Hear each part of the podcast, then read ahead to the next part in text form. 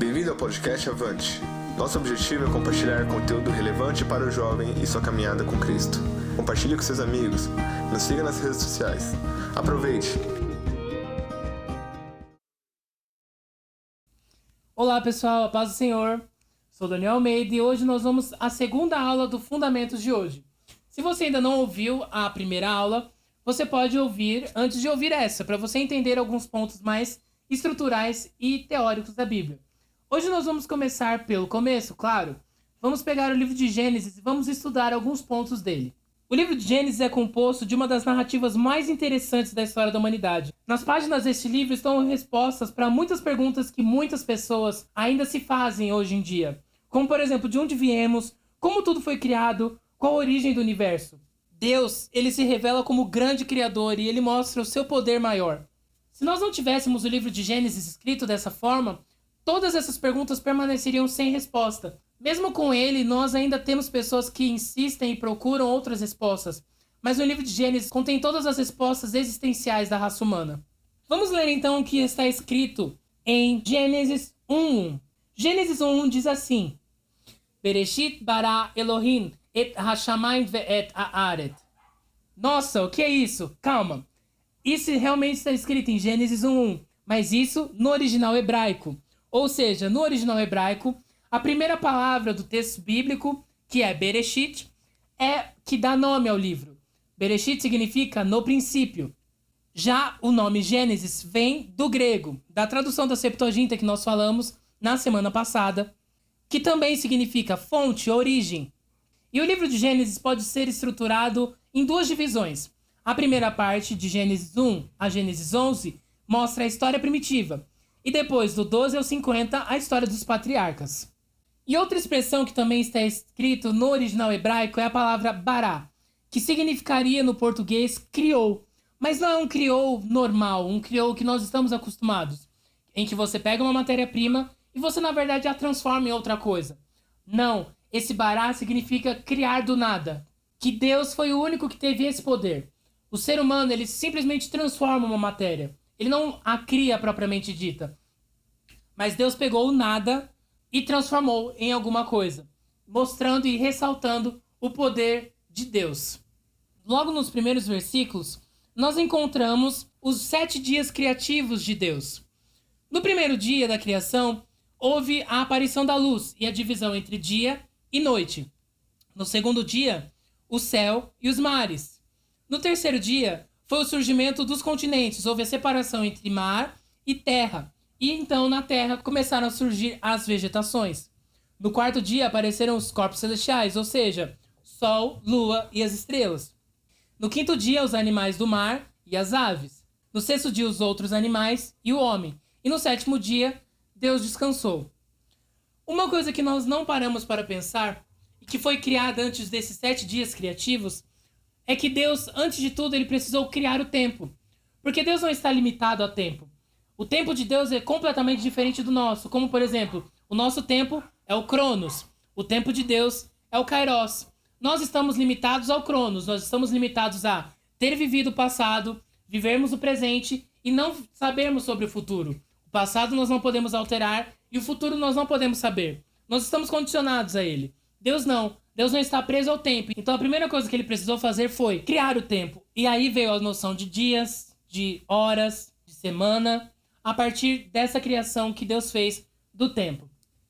Deus criou todas as coisas com o poder da sua palavra. Ele dava uma ordem e aquilo acontecia. A única diferença foi quando ele criou o homem. O primeiro ponto que diferencia o homem já começa na própria criação, em que está escrito: façamos o homem à imagem e semelhança. E além disso, o homem foi o único ser criado do pó da terra. Todos os outros foram criados através do poder da sua voz. Mas Deus moldou o homem, Deus colocou a mão no homem. E ele moldou e foi também o único ser na criação que recebeu o fôlego de vida, o espírito que deu vida ao ser humano. Outro ponto que diferencia o homem dos animais é que os animais obedecem aos instintos e o homem, ele é um ser moral que possui livre-arbítrio e consciência. Outra diferença é que o homem pode pensar, conjecturar, formar ideias, abstrair, coisas que não foram dadas aos animais. E outro ponto é que o homem era o representante de Deus na terra. Quando Deus criou o homem e o colocou no jardim do Éden, ele deu a função de cuidar da criação dele. Então ele teria a obrigação de dar nomes e de cuidar de todos os animais e das vegetações. Ou seja, o homem era um representante direto de Deus na terra. Em Gênesis 2, nós encontramos a parte em que Deus percebe que não era bom que o homem estivesse só. Ele viu que todos os animais tinham pares, tinha a fêmea e o macho, e ele percebeu que o homem estava só e que não era bom que ele estivesse só. Então, Deus faz a primeira cirurgia da história da humanidade. Deus coloca Adão numa anestesia muito forte, num sono muito profundo. Ele pega a costela de Adão e molda a mulher a partir da costela de Adão, para ser uma auxiliadora e uma ajudadora na missão que Deus já havia dado ao homem, os dois trabalhariam juntos como um só. E a partir disso nós temos o conceito de família e de casamento, que muitos querem deturpar e muitos querem extinguir, mas que é uma verdade de Deus e não pode ser abalada.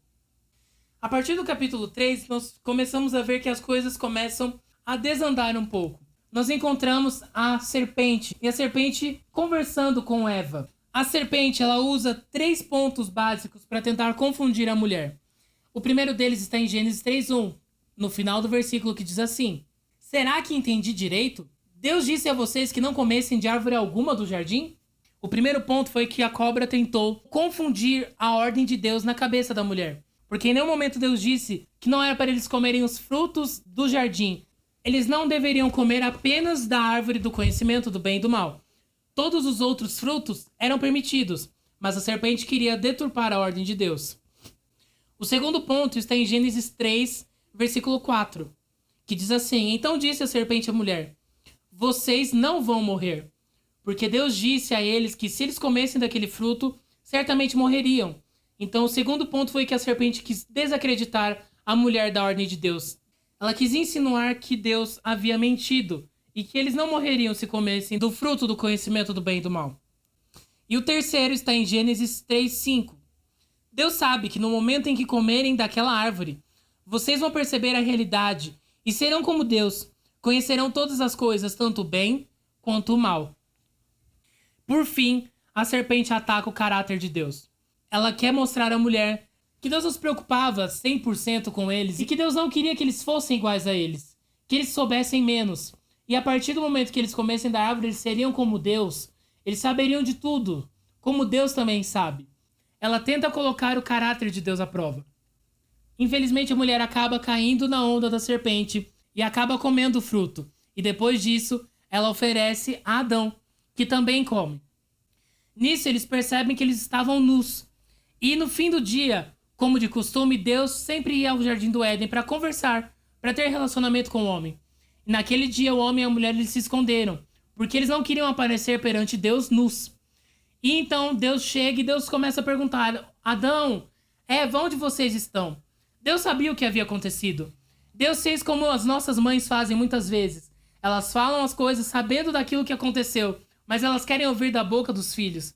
Deus fez a mesma coisa. Deus sabia o que havia acontecido, mas Deus queria que o próprio homem falasse a ele, que o próprio homem confessasse aquilo que ele fez, aquilo que ele errou.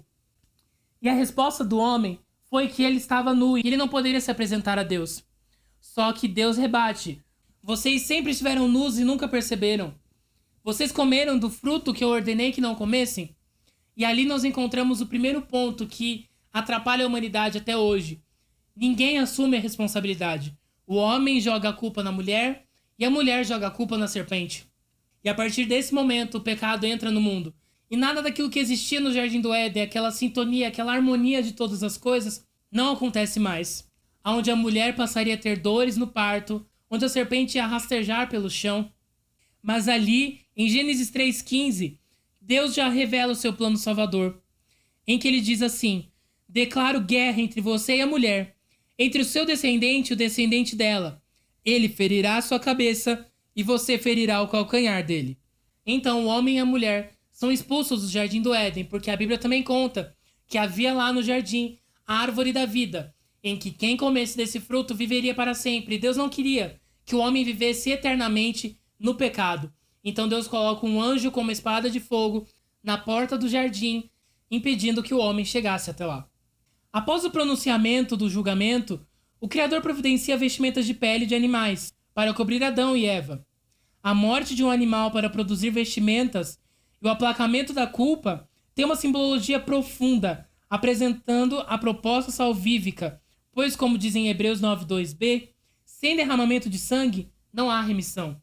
E também era mais uma vez Deus mostrando que alguém precisaria morrer para que a culpa do homem, para que o pecado do homem fosse encoberto. E mais uma vez nós vemos o apontamento a Jesus. Depois disso, a Bíblia conta que Adão e Eva tiveram filhos. Caim e Abel foram seus primeiros, Caim o mais velho e Abel o mais novo. Nós não sabemos muito sobre o relacionamento de Caim e Abel. A Bíblia não descreve. Nós não sabemos se eles se davam bem, nós não sabemos se Abel, por ser o mais novo, era mais mimado. Nós não sabemos. Mas a única coisa que nós sabemos é que, no momento de ofertar a Deus, Deus se agradou da oferta de Abel e rejeitou a oferta de Caim. Isso está muito ligado à motivação, porque Abel entregou o seu melhor. Ele pegou a melhor ovelha e entregou a Deus. Caim pegou daquilo que lhe sobrava e Deus rejeitou a oferta de Caim.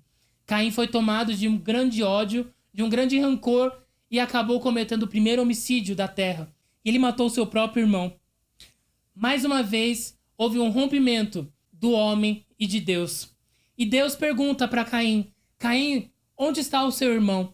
E Caim responde a Deus: Porventura sou eu, babado, meu irmão, para saber onde ele está? E Deus responde: O sangue de Abel clama a mim. E Deus já sabia aquilo que havia acontecido. E a partir desse momento, Deus coloca uma marca em Caim e expulsa Caim daquele lugar. E aquela marca serviria para que ninguém matasse Caim, para que Caim morresse de morte natural. E essa marca servia para que ninguém matasse Caim, porque se alguém o fizesse, seria punido sete vezes. E então depois teve um outro descendente de Caim, chamado Lameque, que ele pegou uma maldição e queria transformá-la numa bênção, onde nós podemos ver isso em Gênesis 4. Lameque feriu, matou um homem, e ele começa a dizer que se Caim foi vingado sete vezes, Lameque seria 77. Isso não era uma bênção, isso não era uma coisa para ser.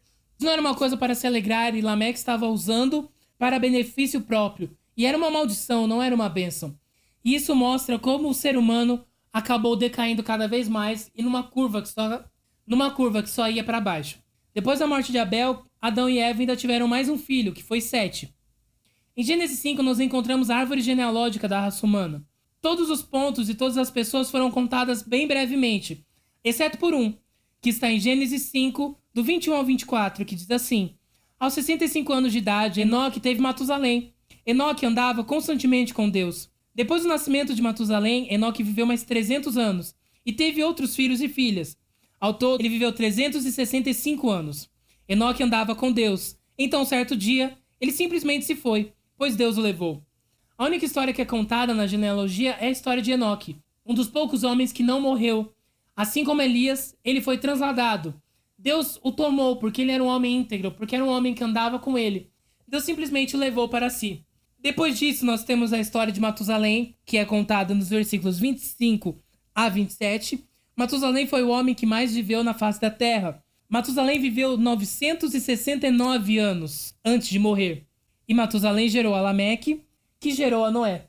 Em Gênesis 6, nós começamos a perceber que Deus estava vendo que a raça humana só estava caindo e piorando cada vez mais. E a expectativa de vida era muito alta, como nós vimos, Matusalém viveu mais de 900 anos. A partir de Gênesis 6, Deus coloca um decreto que o ser humano não viveria mais de 120 anos, porque ele não queria que o pecado fosse perpetuado por tanto tempo assim. Depois disso, em Gênesis 6, a partir do versículo 5, nós encontramos a história de Noé. Noé era um homem que andava com Deus, um homem diferente. Ele era um homem justo e um homem bom. E a partir disso, Deus escolhe Noé e sua família para repovoar a terra, para reconstruir a terra. A destruição do ser humano era tanta que Deus resolve destruir tudo e começar de novo através de Noé, que era um homem bom e íntegro perante Deus. Então, Deus manda Noé construir um grande barco. E nesse barco ele colocaria todas as espécies de animais, para que elas fossem perpetuadas depois. Deus deu todas as indicações. A madeira que era para ser feita, todas as medidas, todos os tamanhos, Deus deu a Noé. Para aquele período era uma loucura, porque até então não havia chovido sobre a face da terra. Era um sereno que regava as plantas. e aquela seria a primeira chuva da humanidade. Era com certeza uma loucura, mas a Bíblia também diz que Noé fez tudo conforme Deus ordenou. Quando Deus manda Noé e os animais entrarem na arca, nós vemos mais uma vez a mão de Deus, porque eram animais que não conseguiriam viver juntos num lugar fechado, mas eles viveram em harmonia porque Deus permitiu que isso acontecesse Deus estava cuidando de todos os detalhes. Então, começou a chover. E não só isso, a Bíblia diz em Gênesis 7, dos versículos 11 a 12, que as fontes subterrâneas irromperam e todas as janelas do céu se escancararam. Além da chuva do céu, as fontes, os mananciais que existem embaixo da terra também se abriram, gerando assim a inundação de toda a terra. Depois do tempo da chuva, Noé ele precisou esperar algum tempo até que as águas secassem totalmente. Então a arca ficou parada nas montanhas de Ararat. Eles desceram, ele e sua família. Eles fizeram um altar ao Senhor e acontece a aliança de Deus com o homem, em que ele coloca o arco-íris no céu e que nunca mais destruiria o mundo com água. Uma coisa que nós falamos na primeira aula é que a Bíblia em nenhum momento ela omite fatos desagradáveis. Não era um homem justo, um homem bom. Mas em Gênesis 9 nós encontramos uma falha muito grande de Noé. A partir do versículo 20, nós encontramos que Noé era um agricultor e ele foi o primeiro a plantar uma vinha. E o que aconteceu foi que Noé se embebedou, se embriagou. E nisso ele ficou nu dentro de sua tenda. E Cã, seu filho mais novo, viu a nudez do pai e saiu para avisar os seus irmãos, Sem e Jafé. Sem e Jafé eles pegaram um pano, viraram as costas, tampando seus olhos e andando de costas para não ver a nudez do pai e cobriram a nudez do pai. Depois que a embriaguez de Noé já havia passado e que ele estava de ressaca, ele amaldiçoou a Cã. E isso foi visto durante toda a história. O povo descendente de Cã sendo escravo dos seus irmãos. Então, depois disso, era obrigação de Noé e de sua família de povoarem a terra mais uma vez. A ordem de Deus foi clara. Eles precisavam multiplicar, eles precisavam se espalhar sobre a terra. Mas em Gênesis 11 nós encontramos isso, em que o homem não queria se separar, ele queria viver todos juntos, no mesmo lugar. Eles queriam ser famosos, eles tinham a ambição de chegarem a Deus, mas eles queriam fazer isso da forma errada.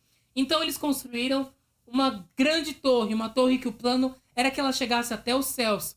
E assim eles seriam como Deus. E nessa construção eles foram fazendo, tentando serem famosos. Só que Deus percebe isso e ele percebe que eles só se davam bem, eles só tinham unidade porque eles falavam a mesma língua. Então, Deus confunde a língua deles. E ali tem a divisão das línguas como nós a temos hoje: português, inglês, alemão, sueco, tantas línguas que foram criadas e vieram daquele momento, daquela divisão, onde as pessoas não se entendiam mais.